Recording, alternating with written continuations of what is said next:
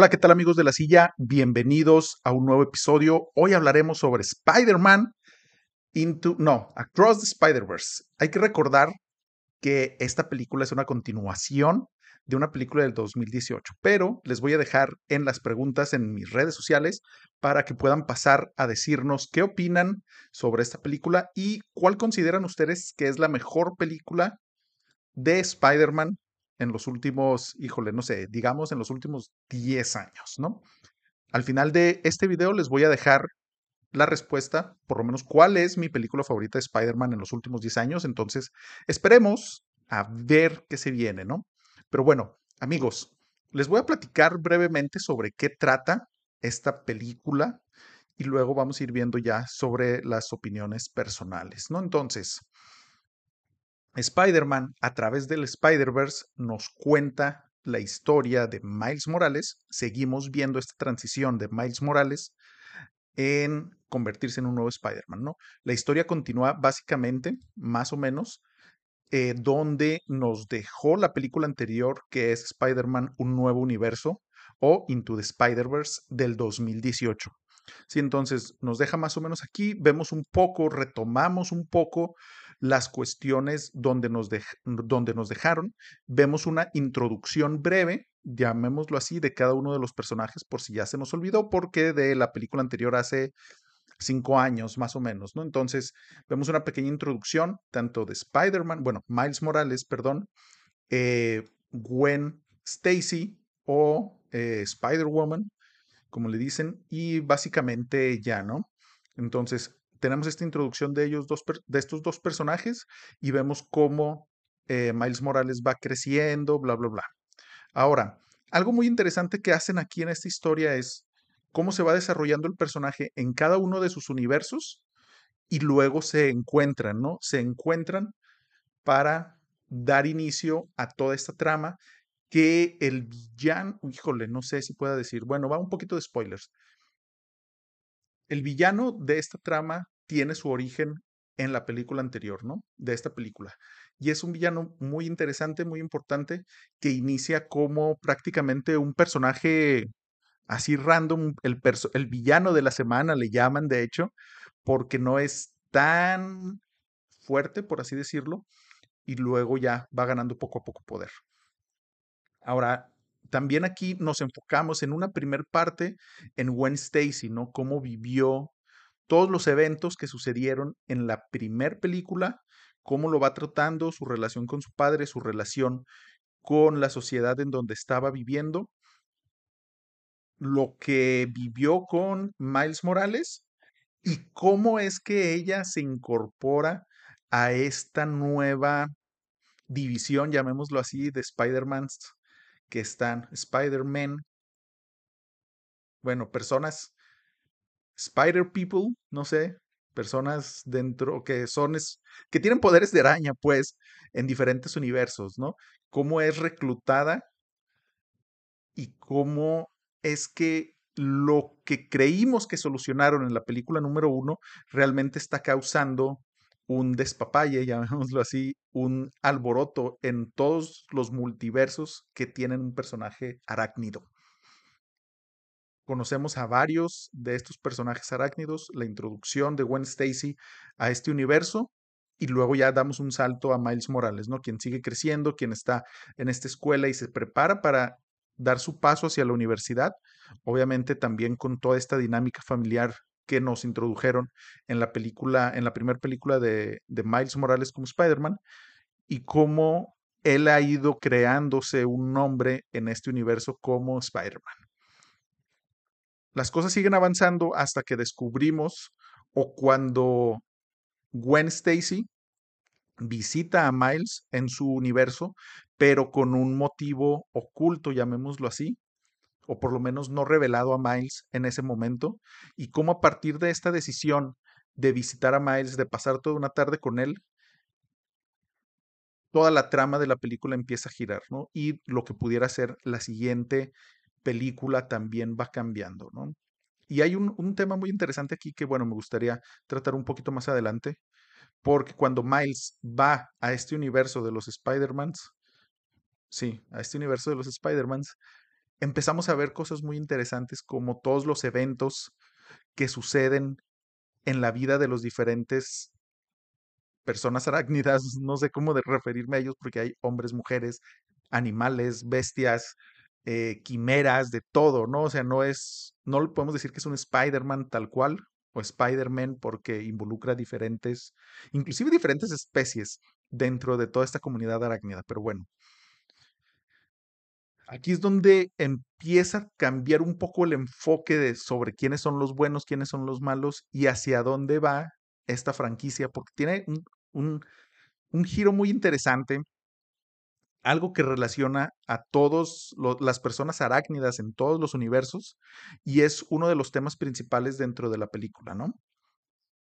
Terminamos esta película sin derrotar al villano per se, llamémoslo así, pero lo que nos da un emocionante anzuelo o señuelo para la tercera película que ya está anunciada para 2024, si no me equivoco, espero que sí, que no pasen otros cinco años sin película de Spider-Man, porque híjole, está muy interesante lo que está sucediendo, ¿no?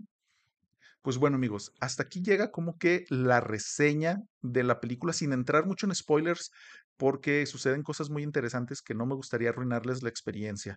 Ahora, ¿qué podemos esperar de esta película o qué podíamos, qué teníamos visualizado de acuerdo a lo que anteriormente nos han dado y a las personas que están involucradas, ¿no?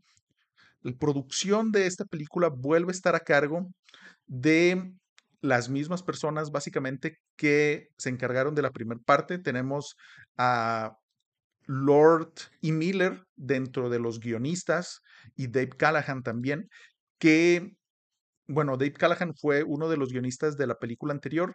En esta película viene, eh, perdón, Dave Callahan es de esta película y en la película anterior estaba Rodney Rodman. ¿sí?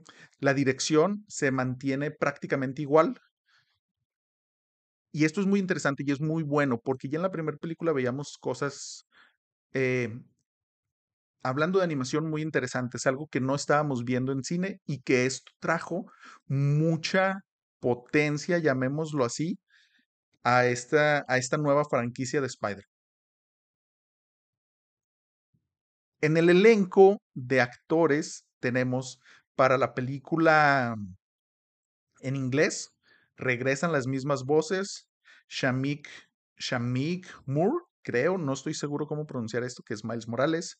Hailey Stenfield como Gwen, muy bien. Y prácticamente todos los demás regresan en sus papeles o inclusive en unos papeles nuevos. ¿no? Tenemos Oscar Isaac, Daniel Kaluuya también se incorpora, Mahershala Ali.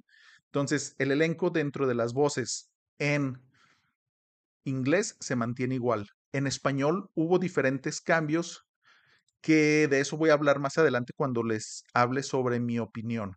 Entonces, temas de producción sabemos que Spider-Man prácticamente dentro de todo lo que es el universo de superhéroes de Marvel, pero fuera de Marvel, no sé si me explico, o sea, todo lo que es el universo de Spider-Man pertenece a Sony, ¿no? Entonces tiene cosas muy interesantes porque les permite hacer cosas diferentes a lo que estamos viendo y salirse un poco del paradigma o del status quo de lo que veíamos eh, o de lo que hemos estado viendo con superhéroes últimamente, ¿no? Sobre todo temas de Marvel.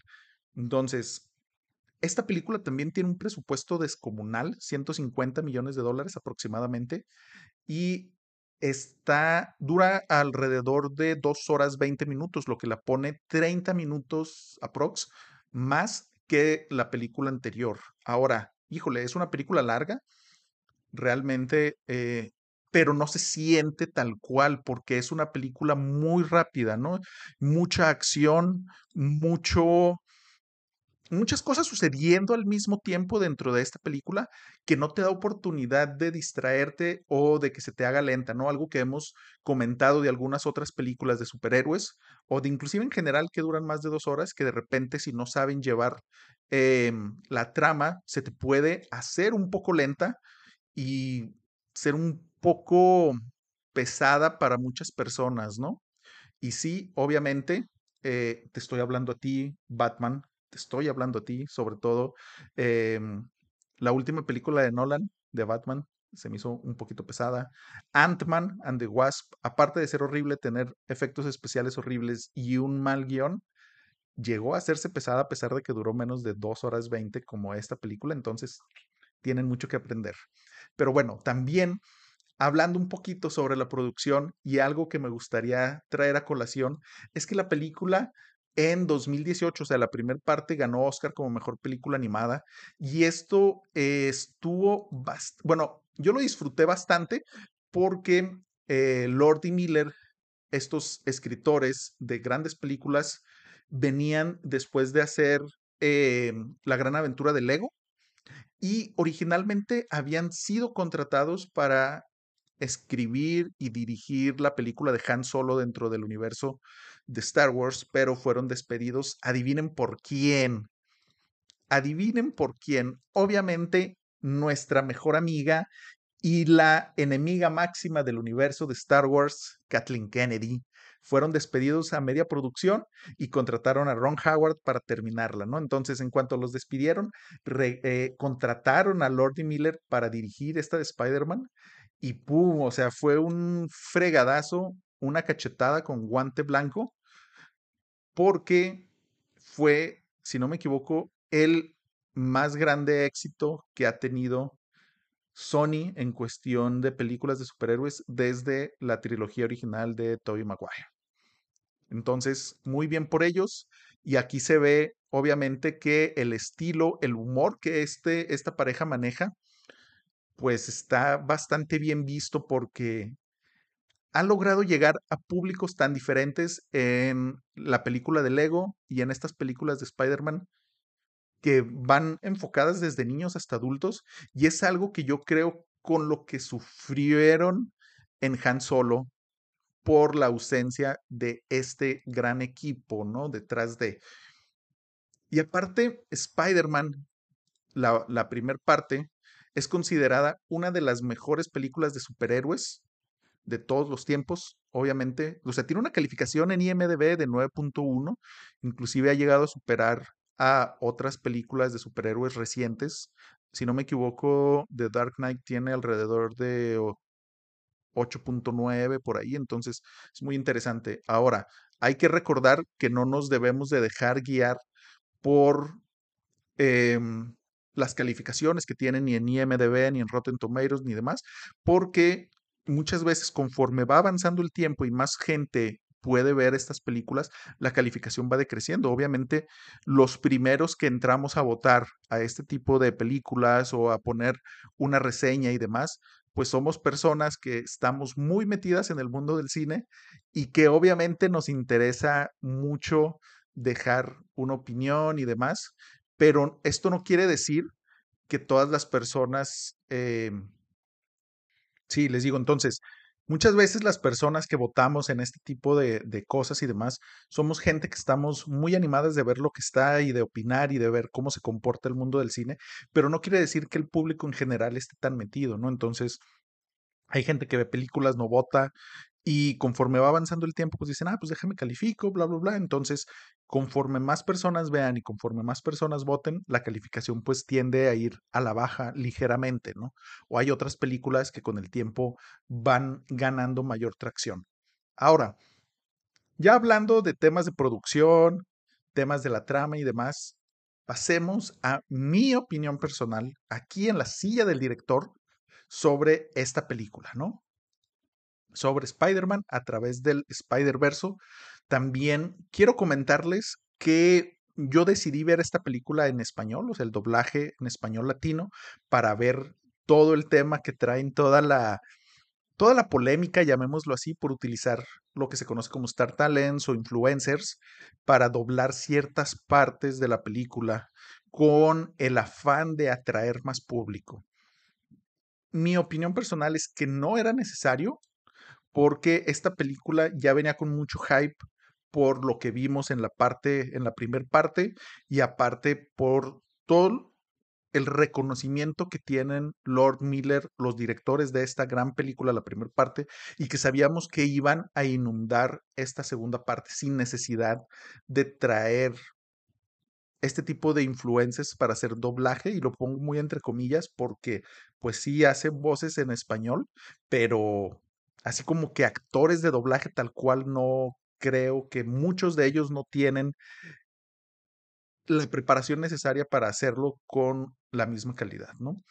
Dicho esto, vamos a ver quiénes son algunas de estas personas que se mencionaron tanto, ¿no? Y los personajes que tienen en la película. Yo creo que uno de los más famosos de estos Star Talents, no, con los actores tal cual de doblaje no me voy a meter, porque en general la mayoría de los trabajos de voz fueron muy bien hechos, pero sí los influencers que invitaron creo que es donde les comento que flaqueó un poquito, ¿no? Javier Ibarreche la hizo de La Mancha, que es el villano principal, pues más o menos decente, no me pareció tan mal, pero obviamente Jason Schwartzman hace un trabajo espectacular en la versión en inglés. Entonces, Javier Ibarreche, pues hay más o menos. Creo que sí le hace falta un poquito más de preparación, pero creo que dentro de los influencers que están participando en esta película es de los que mejorcito lo hacen. Otro de los influencers, llamémoslo así, es Axel, Alex Montiel, perdón, que es el escorpión dorado y él hace del buitre una de las partes dobladas que menos me gusta. O sea, uno de los personajes con el peor doblaje, pues necesitaba clarificar eso porque a los que ponen comentarios en YouTube no se les va ninguna, entonces más vale. Que hizo, la hizo del buitre, ¿no? La verdad a mí no me gustó, no sé si dentro de querer hacerlo en este universo de Da Vinci, que entre comillas también, porque es como que medio steampunk, eh, medio de pergaminos y demás, lo quieran hacer medio italianón, entonces, híjole, ahí creo que sí les falló mucho con la elección de Alex Montiel. A mí no me gustó para nada esa parte. Otro de los puntos también de los invitados, invitados entre comillas, por lo menos de los que yo sé y reconocí que estaban en esta película, Andrés Navi como el Lego Spider-Man. Qué horrible. O sea, yo soy hater de Andrés Navi, me cae muy mal. Lo siento, Andrés Navi, lo siento. Pero tengo que mantenerme honesto con mi gente, con mis seguidores. Y la verdad es que el trabajo de Andrés Navi en sus videos y demás es de mucho cringe. Entonces, ya lo hemos visto haciendo otro tipo de doblaje, si no me equivoco, Flash en alguna de las películas, horrible también. Lo bueno que aquí en Spider-Man, el Spider-Man Lego tiene muy poquitos diálogos, entonces no se siente tanto, pero sí es reconocible. Sí es reconocible y la verdad es que no me gustó para nada. Spectacular Spider-Man la hizo la voz Juan Guarnizo, creo que se llama que es un streamer de videojuegos muy conocido en Latinoamérica. Tampoco me gustó para nada, así cero, cero, cero. Y no sé. Eh, Gerardo Rockstar, De Rojo, eh, la, hizo, la hizo, perdón, de Patrick O'Hara o Webslinger. No me molestó tanto, más o menos decente. Gaby Mesa se me hizo muy interesante porque yo soy fan de Fuera de Foco desde hace años me gusta el trabajo que hace Gaby Mesa haciendo su crítica de películas. Todo lo que hacen fuera de foco es muy, muy bueno, ¿no? Hemos tenido eh, diferentes opiniones a lo largo de nuestra historia dentro del mundo cinematográfico, pero aquí algo, creo que una decisión muy sabia fue no meterla como un personaje de Spider-Man, sino como alguien más. Eh, su personaje fue Yuri Watanabe, que era una de las policías que está tratando de encarcelar o de atrapar tanto al buitre como a Gwen Stacy, bueno, Spider-Woman. Entonces, esa decisión me parece bastante acertada, o sea, de no ponerla como, como un Spider-Man más, como a los otros, ¿no? Pero, híjole, en general, creo que los actores de doblaje tal cual, o sea, las personas que llevan la carga de esta película lo hicieron bastante bien. Les digo, influencers, hay algunos que no, la neta también eh, estuvieron hablando mucho de Pipe Punk, no sé quién sea, entonces no voy a hablar de él. Andrés Navi ya lo mencioné, Juan Guarnizo también ya lo mencioné. Y pues bueno, así, básicamente, ¿no? Javier Ibarreche, también de los más populares, ya mencioné lo que creo de su trabajo, que es dentro de los influencers, es yo creo que el más rescatable, obviamente, junto con Gaby Mesa, con Z. y lo que hacen fuera de foco, ¿no? Pero bueno. Ahora, fuera de eso, denme un segundo. Ya saben, necesito recargar mi garganta para poder seguir hablando. Agüita mineral en el vaso de la silla del director. Esperen próximamente el merch. Frescura. Sobre todo ahorita que estamos como a 35 grados, se necesita un poquito de agua de repente, ¿no? Ahora, ¿qué opino de esta película?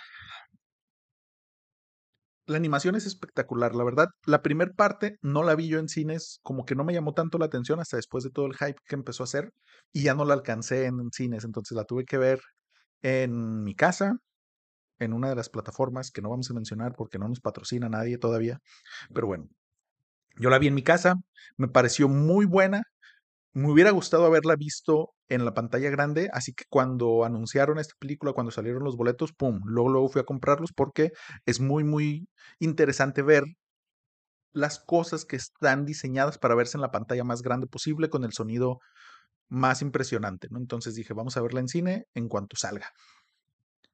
Visualmente es impresionante, ¿no? Es algo que continúa el trabajo que veníamos viendo en la película anterior con diferentes tipos y estilos de animaciones que me parece maravilloso.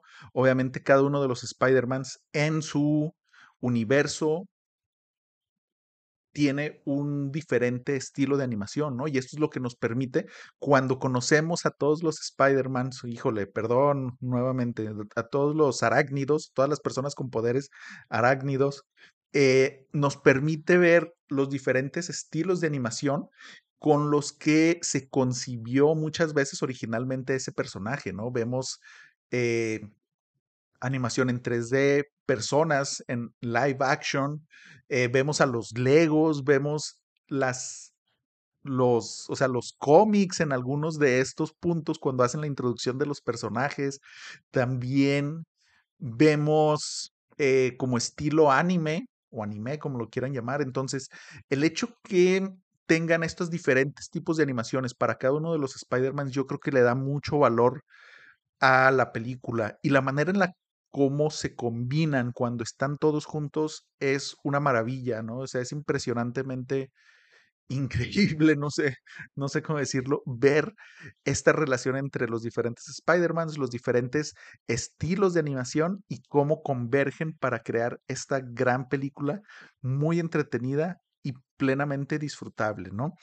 Eh, en la función de cine en la que yo estaba, había desde niños hasta personas, inclusive mayores que yo también, eh, viendo y se podía escuchar y sentir en la sala cómo todos estábamos disfrutando, ¿no? O sea, bromas para diferentes edades.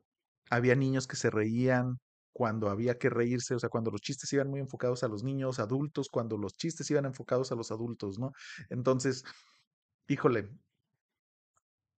yo creo que tanto el guion como visualmente esta película es buenísima, buenísima, muy disfrutable, por eso les digo que traten de verla en la pantalla más grande posible, porque se la van a pasar muy, muy bien. Es muy entretenida, muy rápida, o sea, no te deja ni tomar refresco, comer palomitas o lo que sea que estés comiendo, porque suceden tantas cosas tan rápido y al mismo tiempo que puedes llegar a perderte, ¿no? Entonces necesitas como que estar prestando atención.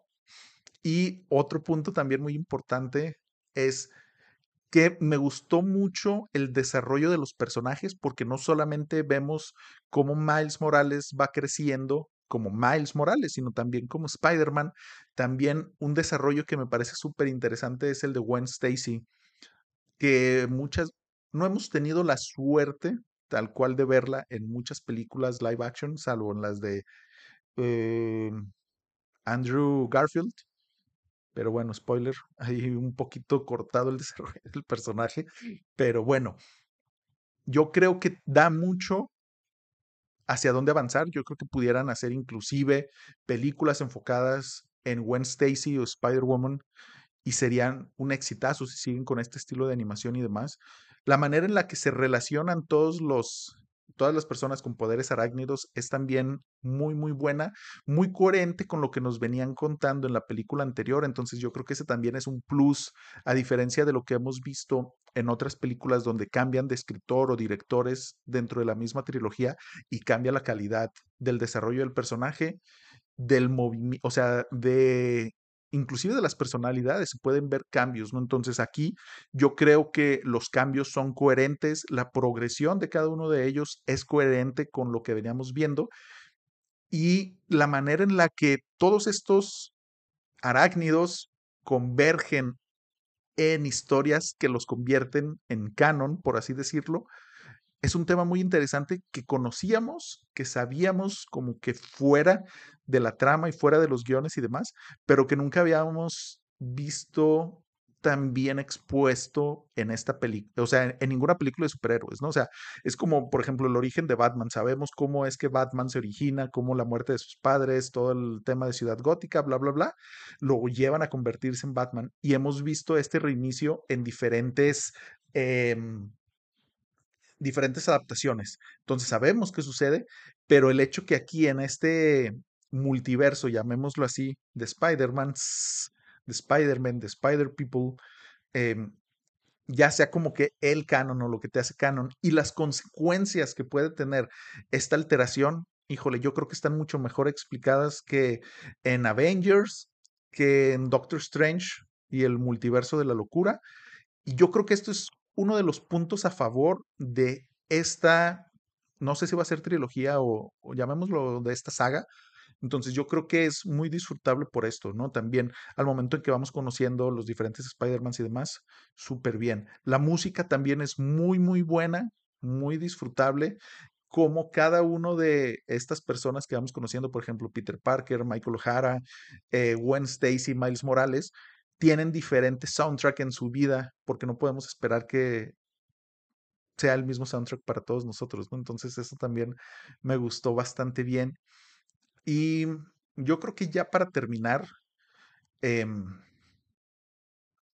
el villano, el villano, la mancha, que le llaman tal cual, la mancha es, yo creo que si bien no está tan bien explorado en este inicio, o sea, cuáles son sus motivaciones. El, el villano me parece increíble, ¿no? O sea, es un villano que empieza de abajo y va creciendo, ¿no? Conforme la trama avanza y nos van presentando otros Spider-Mans, otros otros universos, perdón, y esta asociación dirigida por Mike O'Hara dentro del, de como jefe de los Spider-Man, no sé, está bastante interesante porque obviamente se está convirtiendo en un villano muy poderoso para este universo cinematográfico de Spider-Man que obviamente va a requerir la unión y el trabajo en equipo de todas estas personas, de todos estos superhéroes,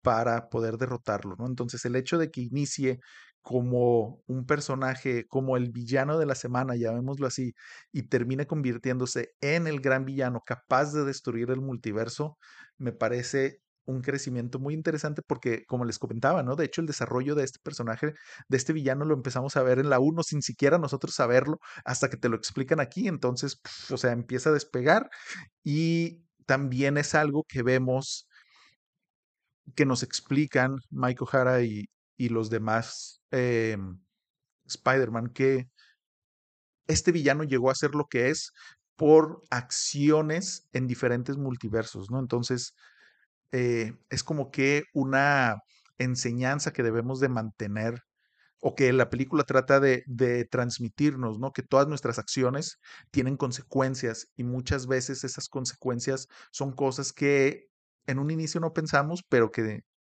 llegan a tener repercusión en tu vida futuro y que obviamente no solo te influyen o no solo son consecuencias en tu propia vida, sino en la vida de los que nos rodean.